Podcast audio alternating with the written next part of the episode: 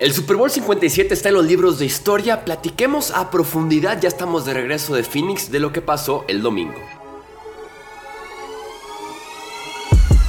Hablemos de fútbol. Hablemos de fútbol. Noticias, análisis, opinión y debate de la NFL con el estilo de Hablemos de fútbol.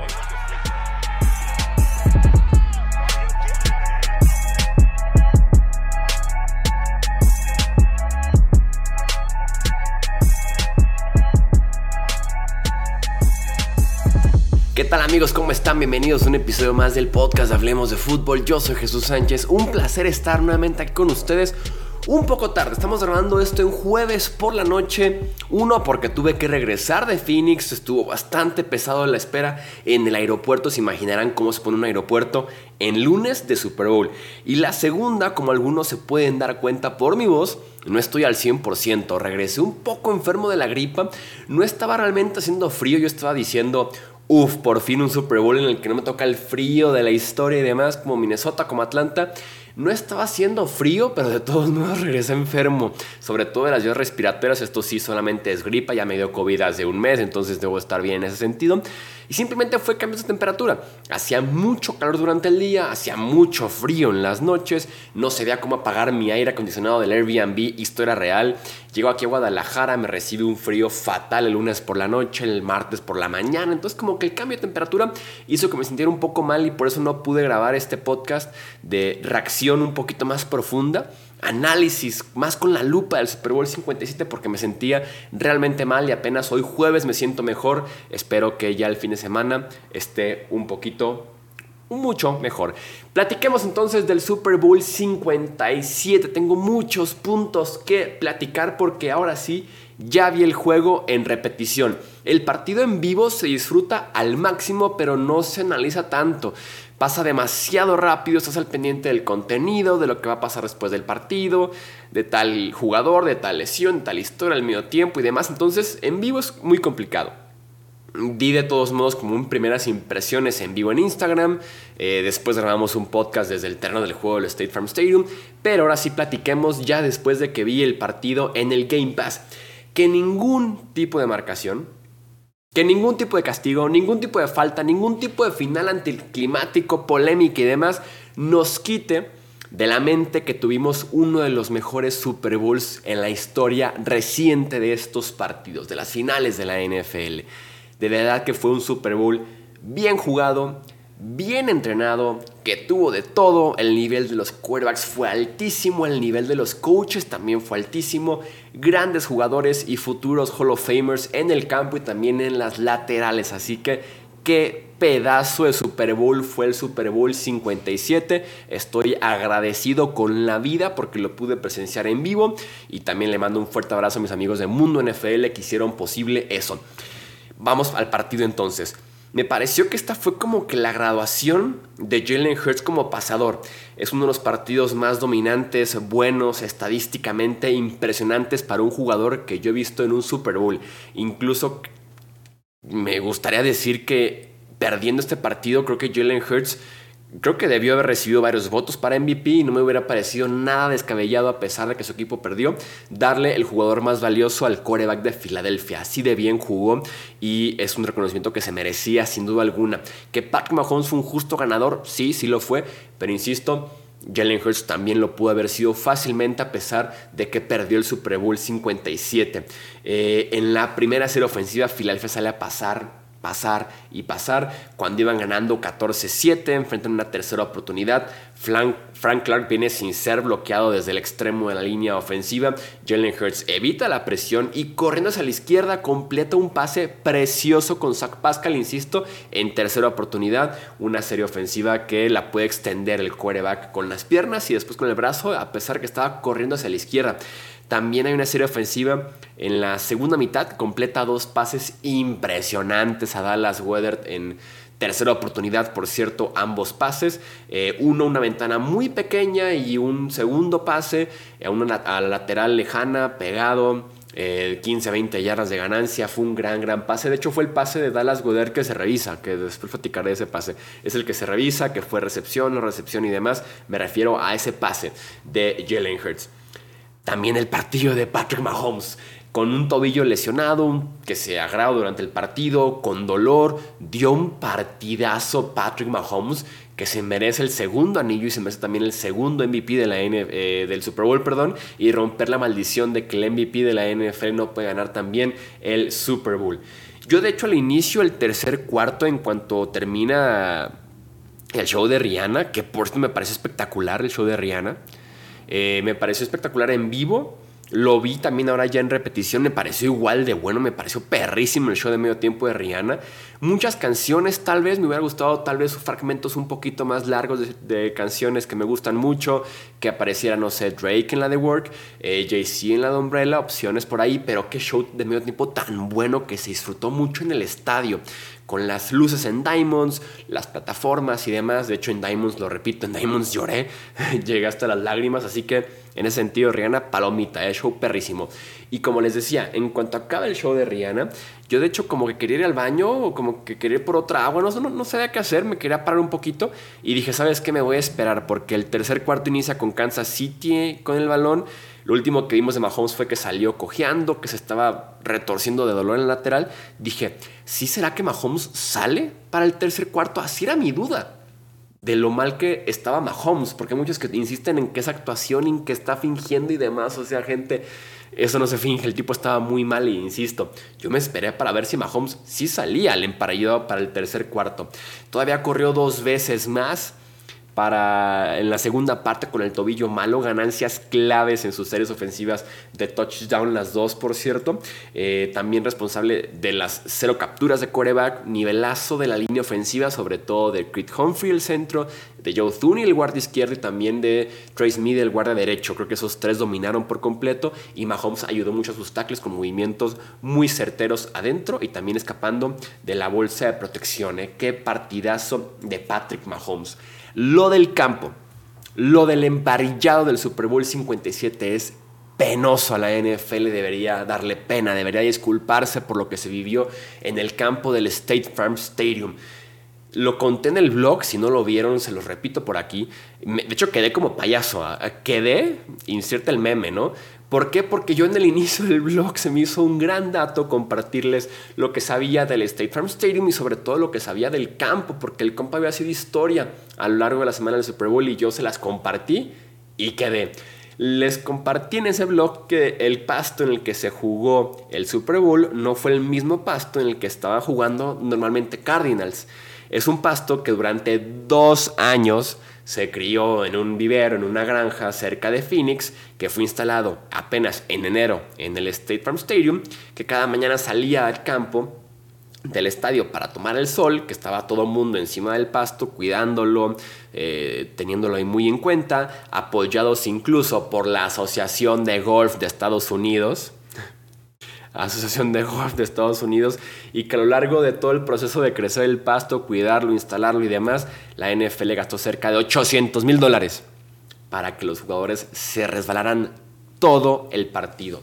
Todo el santo partido, los jugadores resbalándose de ambos equipos, pero sobre todo, quiero decir, a pesar de que ambos jugaron una superficie muy mala, creo que benefició ligeramente a Kansas City, porque el pass rush de Filadelfia se vio muy afectado sin poder plantar realmente y poder convertir ese buen arranque en poder, velocidad en poder, darle la vuelta a la esquina, rodear al tackle, ganar tus duelos y demás.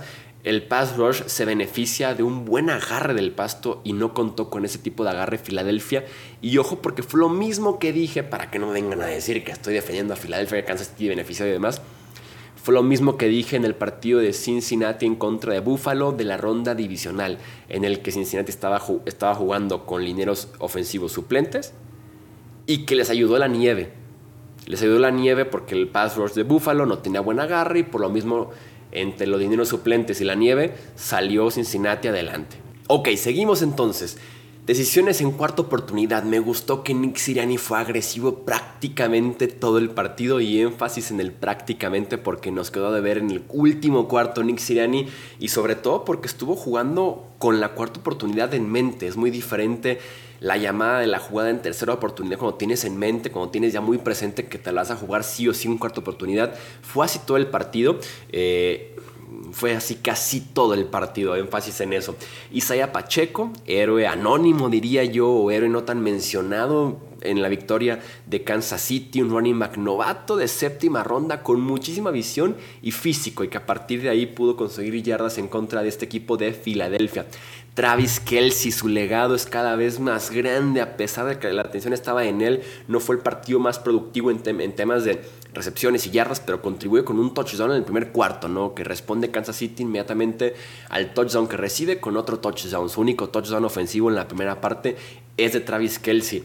Eh, intentaron cubrirlo con linebacker apoyado un safety, no funcionó, lo dejan 1 a 1 en contra de un cornerback, gana su ruta, touchdown. Quiero ver el debate quiero ver el debate y lo iba a tuitear, pero luego me dicen que soy víctima del overreaction y víctima del momento y demás, ¿no? Yo quiero ver el debate de Travis Kelsey y dónde encaja entre los mejores Titans de todos los tiempos ya que se retire, porque creo yo que la distancia entre el legado, la distancia entre la carrera de él y Gronkowski creo que se ha ido poco a poco acortando, eh, al punto de que los puedo ver cerca. Creo que todavía Gronk es mejor Titan hablando en la historia de la NFL, pero como lo dije en podcasts anteriores, yo no soy fan de hablar de legados o de si es Hall of Famer o no, o si de dónde pertenece en la historia, hasta que el jugador se retire. Entonces vamos viendo, por eso digo, quiero ver el debate, quiero ver la plática cuando Travis Kelsey se retire. Andy Reid y su ofensiva nuevamente haciendo de la suya, sobre todo en la segunda parte, comprometido con el juego terrestre y consiguiendo muchas yardas con Mahomes desde la bolsa de protección a base de su diseño. Lo analicé, los invito a verlo de hecho y dejar un me gusta y dejar un comentario de amo a Chuy, qué sé yo, en el canal de Mundo NFL. Analicé los dos touchdowns en los que los wide receivers de Chiefs, Kadarius Tony y Sky Moore estaban completamente solos. Les hago un resumen rápido de lo que digo en ese video, pero los invito a verlo porque en ese video tenemos derechos de transmisión, así que podemos mostrar las jugadas, circulitos, rayitas y demás, ¿no? Básicamente es que la defensiva de Filadelfia defiende o cubre el movimiento pre-snap o el movimiento antes de centrar el ovoide con que eh, cambien de defensivo, en lugar de que el defensivo persiga al ofensivo a lo largo de toda la formación y que por ahí se pueda perder en tráfico y demás, como son mayoritariamente una, defensiva que cubre en zona, simplemente el defensivo no se está al lado derecho, el wide receiver cambia al lado izquierdo y el defensivo del lado derecho se lo pasa al del lado izquierdo y listo, ¿no? Entonces, lo que hacen los Chiefs después de que Philadelphia jugó así todo el año y que en el Super Bowl lo estaban cubriendo también de esa forma, es que Kadarius Tony empieza a moverse hacia el lado izquierdo y en ese momento Patrick Mahomes saca el balón y Tony planta el pie y se regresa hacia el lateral. Entonces el defensivo ya lo había pasado al otro defensivo, hay falta de comunicación, hay confusión y demás y tienes a dos touchdowns completamente solos, uno para empatarlo y después darle la vuelta con el punto extra y otro para tomar una ventaja eh, casi definitiva ¿no? en el Super Bowl. Entonces en ese sentido me refiero a Andy Reid y el diseño de las jugadas, ¿no? La ofensiva que tiene Andy Reid, que es de las mejores en la historia de la NFL. Hablemos de las jugadas claves. Creo que el Super Bowl tan bien jugado, tan bien coachado, tan bien eh, ejecutado por jugadores, creo que se define por jugadas claves. Y tengo aquí una lista gigante de jugadas claves. Este podcast va a quedar larguito. Hay una tercera y ocho en el segundo cuarto que me parece que sí es interferencia sobre Juju Smith-Schuster y que no se marque que Kansas City tiene que despejar el ovoide, insisto, en el segundo cuarto apenas. Eh, hay una tercera y uno que es automática para Filadelfia porque me encanta la jugada esta en el que Hertz hace el quarterback sneak y el resto del equipo simplemente lo empuja por atrás y es una automática tercera y corto, cuarto y corto para Filadelfia es tercera y una y están alineados para hacer exactamente eso. El tema es que hay un castigo de 5 yardas por false start, se convierte en tercera y 6, se anula la jugada del quarterback sneak, cambio de jugada y es cuando viene el fumble de Jalen Hurts y el touchdown defensivo de Nick Bolton. Entonces te das cuenta como un castigo que se puede ver indefenso, un castigo muy simple, muy inocente como un false start, se convierte en un touchdown defensivo, en un Super Bowl, ¿no? Entonces ese tipo de jugadas claves es lo que me refiero. El fumble de Miles Sanders en el tercer cuarto, que también es regresado hasta las diagonales por Nick Bolton, que me tocaron ambos touchdowns defensivos, cuestión de metros, porque estaba justo en esa zona de anotación. En mi opinión, sí es pase incompleto. En el estadio mandan pocas repeticiones para que la gente no se meta al campo o pegarle un referee, básicamente. En mi opinión, creo que sí es pase incompleto. Vi otra vez la repetición ya con calma, el partido en diferido y demás Es muy difícil saber qué es una recepción en la NFL de hoy en día, pero juzgando con otras marcaciones a lo largo de la temporada, creo que no hubo control suficiente para poder decir que fue pase completo y fumble. mi opinión, insisto, fue pase incompleto. Ahora, la recepción de Dallas Weather en tercera oportunidad, madre mía, ¿cómo marcan recepción ahí? Eh? Recupera el control definitivo demasiado tarde y solamente pone un pie. Me parece bien retada por Andy Reid y que injustamente le quitan un tiempo extra y un reto. En el estadio me pareció ver, insisto, pocas repeticiones que se había sido recepción. Madre mía, qué escandaloso que hayan marcado pase completo en ese envío de Hertz a Dallas Weather. O sea, me parece un pase incompleto de libro, o sea, de manual y no sé cómo lo marcan pase completo, ¿verdad? Que eso sí me pareció eh, escandaloso, ¿no? Filadelfia quema un tiempo fuera en tercera y once, cuando quedaban todavía 2.28 por jugar en el tercer cuarto, lo menciono porque al final a Filadelfia le hacen falta tiempos extras. Eh, y lo peor es que es un tercera y once y quemas, tiempo quemas un tiempo fuera, perdón. Tercera y once para ti. Y la jugada después del tiempo eh, fuera es un pase de dos yardas que se queda corto y que patea en corta oportunidad. ¿no? Entonces, eh, en ese sentido, quemar un tiempo fuera para un pase de dos yardas y que de todos modos te quedes corto en cuarta oportunidad, eligen patear. No estoy de acuerdo con patear en ese escenario, ¿no? Tenías un cuarta y seis. Eh, pateas para ponerte, en lugar de estar arriba por tres, que es una posesión, pateas para ponerte arriba por seis, que igual es una posesión en cuarta y seis, desde la 15, el rival contra ofensiva jugando muy bien. En mi opinión es jugársela. Lo máximo que se la jugó Siriani fue un cuarta y cinco. Pero aquí es un cuarta y seis, e insisto, el mismo Jerome decía, cuando pateamos 24-21 para ponernos arriba 27-21, sentíamos que esto por lo podíamos perder, o sea, no se sintió la seguridad de, uy, tres puntos más, ¿no? Entonces, creo yo que en ese sentido había que jugársela para buscar en lugar de ponerse arriba por 6, ponerse arriba por 10 y que hubiera sido casi definitivo, ¿no? Una anotación más y el Super era tuyo. Entonces me parece ahí sí error por parte de Nick Siriani. Em, hay una tercera y tres para Filadelfia perdiendo ya solamente por un punto. Eh, tercera y dos, tercera y tres, porque en, la tele decía tercera y dos viéndolo, dónde está el balón es un tercer y tres, estaba solo AJ Brown, solo, solo, solo en el centro del pero Jalen Hurts no puede lanzarle a Brown porque Willie Gay entra en un blitz muy bien mandado por Steve Spagnuolo, entra en un blitz completamente solo, entonces rompe por ahí la jugada y en lugar de tercer y tres y un primero y diez pasa a ser cuarta y tres. Y aquí empieza el desastre de Filadelfia porque el cuarto y tres es la patada penosa que tiene el espejador y que está muy bien regresada por Kadarius Tony. Pero antes, la decisión, creo yo, del Super Bowl es a cuarta y tres. Filadelfia opta por despejar, insisto, y viene una serie de problemas a partir de ahí. Veamos qué nos dicen las analíticas sobre esta decisión de Nick Siriani. Es un cuarta y tres en tu propia yarda 32, un punto abajo en el marcador con 10 minutos por jugar en el último cuarto. Las analíticas te dan un 56% de probabilidades de convertir la cuarta oportunidad, de conseguir el primer y 10. Con solo alinearte para jugártela en cuarta oportunidad, te dan un 41% de probabilidad de victoria. Si te alineas para despejar, esto baja al 37% de probabilidad de victoria. Entonces, con solamente alinearte para despejar en lugar de alinearte para jugártela, pierdes 4% de probabilidad de victoria.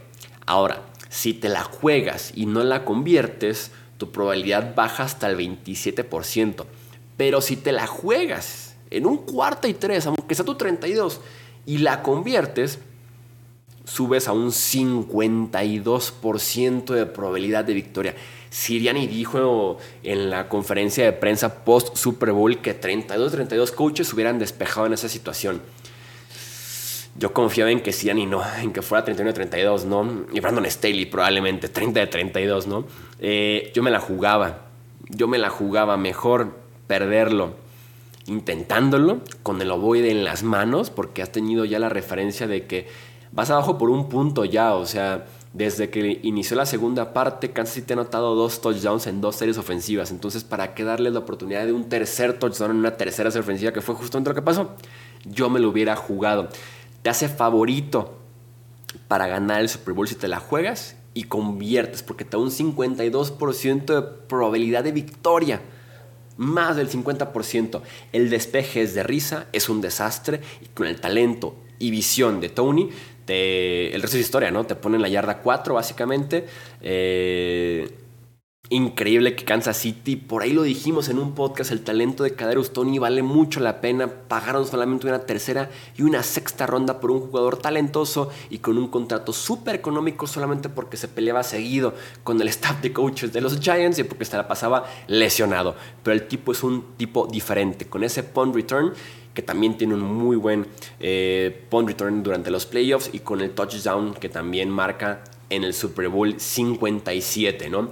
Eh, después tenemos que eh, si Filadelfia tiene la oportunidad de empatarlo, lo hace.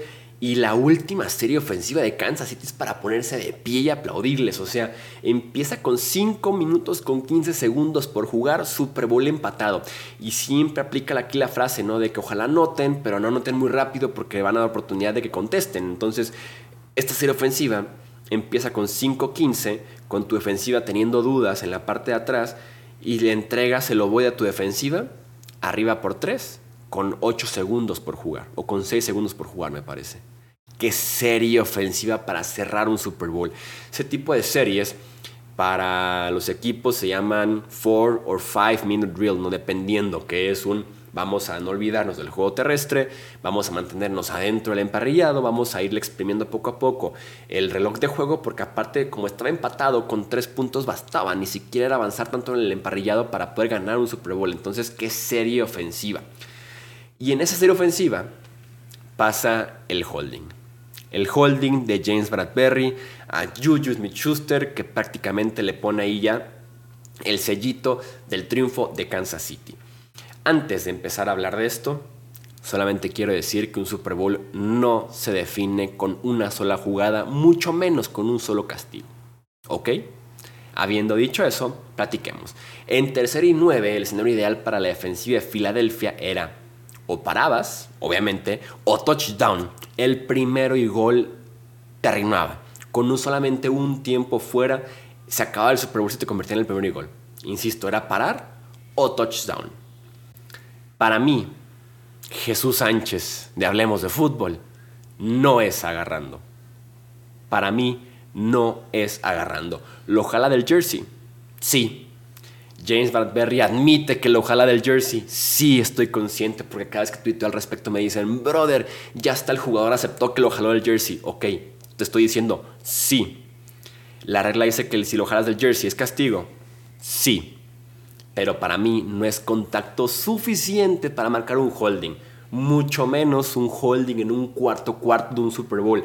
A lo que la gente me pregunta, entonces es diferente el reglamento en temporada regular y en playoffs. No, es el mismo.